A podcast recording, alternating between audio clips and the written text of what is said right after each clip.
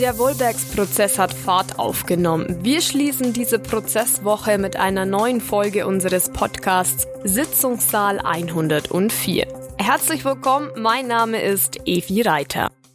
Wir versetzen uns gemeinsam in die Lage von Christine Strasser. Sie war auch in dieser Woche unsere MZ-Redakteurin vor Ort. Christine, schön, dass du da bist. Ja, hallo, danke, dass ich da sein darf.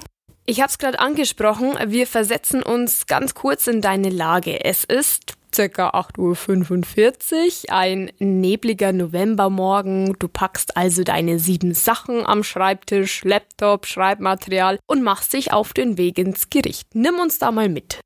Ja, meistens ist es sogar ein bisschen früher, weil ich einfach gern zeitig dran bin, um auf keinen Fall morgens schon in Hektik zu verfallen. Das ist so mein persönliches Ding. Aber ich laufe dann in der Tat los. Das Gerichtsgebäude ist ja nicht weit von unserem Medienhaus entfernt. Ich gehe um das Gerichtsgebäude, weil für die Journalisten ist ein eigener Eingang da, den wir benutzen können.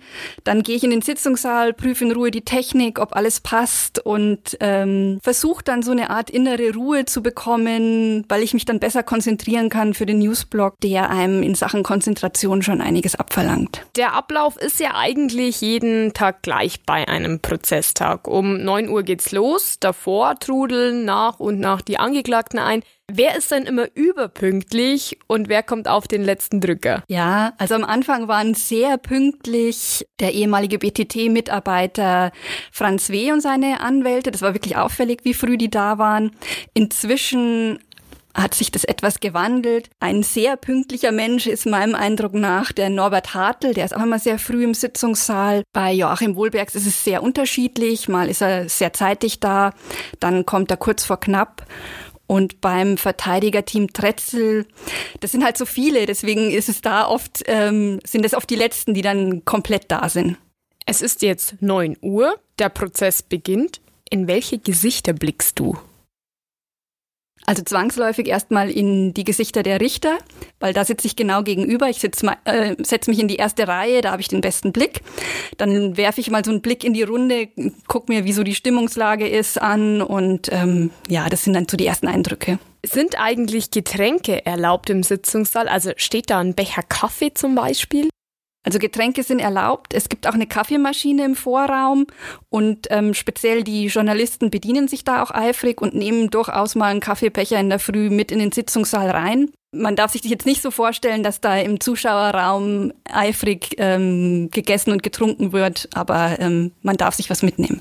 Dürfen die Angeklagten während der Sitzung Nachrichten verschicken? Also zum Beispiel per WhatsApp sind Handys erlaubt? Also die dürfen ihre Handys benutzen. Man sieht es speziell bei Joachim Wohlbergs auch immer wieder mal, dass er zu seinem Handy greift und dann, gut, ich kann jetzt nicht nachvollziehen, was er da genau macht, aber er scrollt dann offenbar ähm, durch verschiedene Dinge und ähm, hätte zumindest die Möglichkeit, eine Nachricht zu verschicken. Müssen eigentlich alle Angeklagten jeden Tag anwesend sein oder können sie sich auch vertreten lassen durch den Anwalt? Nein, die Angeklagten müssen jeden Tag anwesend sein. Weil sonst der Prozess ausfällt. Exakt. Okay, das ist tatsächlich schon anstrengend auch für alle Angeklagten. Ja, man spürt auch mitunter die Anspannung. Ähm, es geht ja auch um viel und ähm, speziell bei Joachim Wohlbergs würde ich sagen, ist diese Anspannung schon immer wieder sehr, sehr spürbar. Wie viele Journalisten sind eigentlich inzwischen jeden Tag noch vor Ort? Das dürfte sich ja mindestens halbiert haben. Ja, es hat sich wirklich deutlich ausgedünnt. Ich würde jetzt sagen, in dieser Woche hm, gute zehn, die regelmäßig da waren. Von anfangs 30? Ja. Okay. Ja, 30 würde ich sagen. Ich habe am Anfang der Woche in unserem Newsblog einen sehr interessanten Satz gelesen. Ich zitiere den mal. Die ganze Woche wird um die Frage kreisen, wie der Spendenablauf innerhalb von BTT organisiert war und ob man von einem Strohmann-System sprechen kann. Das klingt für mich irgendwie aus einem Krimi, also super spannend. Es ist auch spannend. Man darf sich das jetzt allerdings nicht wie so in einem TV-Krimi vorstellen, dass es so nach einem Schwarz-Weiß-Muster ähm, funktioniert es ist auch nicht so, dass man dann nach 90 Minuten ein klares Bild hat und einen Täter präsentiert bekommt. Das ist ehrlich gesagt ganz anders.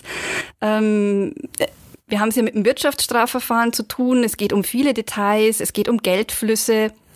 Was ich sehr spannend finde, weil es ein Steckenpferd bei mir ist, mich um solche Dinge zu kümmern, auch bei Recherchen ähm, immer wieder die Frage zu stellen, wo kommt das Geld her? Wem kann man es zuordnen? Ähm, was wird damit bezweckt? Diese Fragen stellen sich auch in diesem Prozess immer wieder und insofern ist es äh, für mich, für jemanden, der diese Fragen spannend findet, ähm, sehr fesselnd. Die BTT-Mitarbeiter wurden geladen in dieser Woche. Was hat die Befragung bisher ergeben? Nach welcher Systematik die BTT-Mitarbeiter entlohnt werden? Außerdem geht es um die Fragen, wer zum Spenden aufgerufen hat, wer das eventuell kontrolliert hat, aus welchen Gründen gespendet wurde.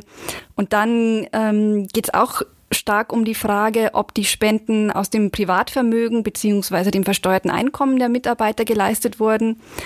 Und das wird für, also aus meiner Sicht noch eine entscheidende Frage werden für die Beurteilung, ähm, was die Strohmann-These der Staatsanwaltschaft angeht, weil es da ja irgendwie um die Frage geht, wurde da das Geld von einem Dritten weitergereicht oder lässt sich das nicht mehr aufrechterhalten, wenn man sagt, die Leute haben mit ihrem eigenen Geld gespendet? Da bin ich sehr gespannt, wie das Gericht sich da mal dazu äußern wird und welches Urteil da fallen wird. Und das ist für mich noch ein wichtiger Punkt. Das Urteil wird das Gericht sprechen. Das machen nicht wir als Berichterstatter. Wir berichten darüber, was für Argumente vorgetragen werden, ähm, was die Zeugen aussagen und ähm, wir enthalten uns da, was, eine, was ein Urteil angeht. Wir müssen deinen Prozesstag noch beenden. Die Sitzung ist vorbei, du tippst deine letzten Sätze, packst zusammen. Wird danach noch unter den Angeklagten, Verteidigern, Zeugen oder Journalisten diskutiert oder verlassen dann alle fluchtartig den Raum? Es gibt schon immer wieder Diskussionen, auch in den Sitzungspausen.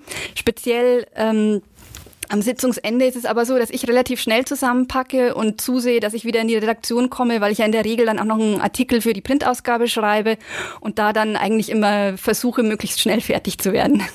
Vielen Dank, Christine, für deine Einblicke. Gerne. Und Sie können natürlich auf mittelbayerische.de den Prozess verfolgen. In unserem Live-Ticker sind Sie hautnah dabei. Herzlichen Dank fürs Reinhören. Wir hören uns in der nächsten Woche wieder zu einer neuen Folge Sitzungssaal 104.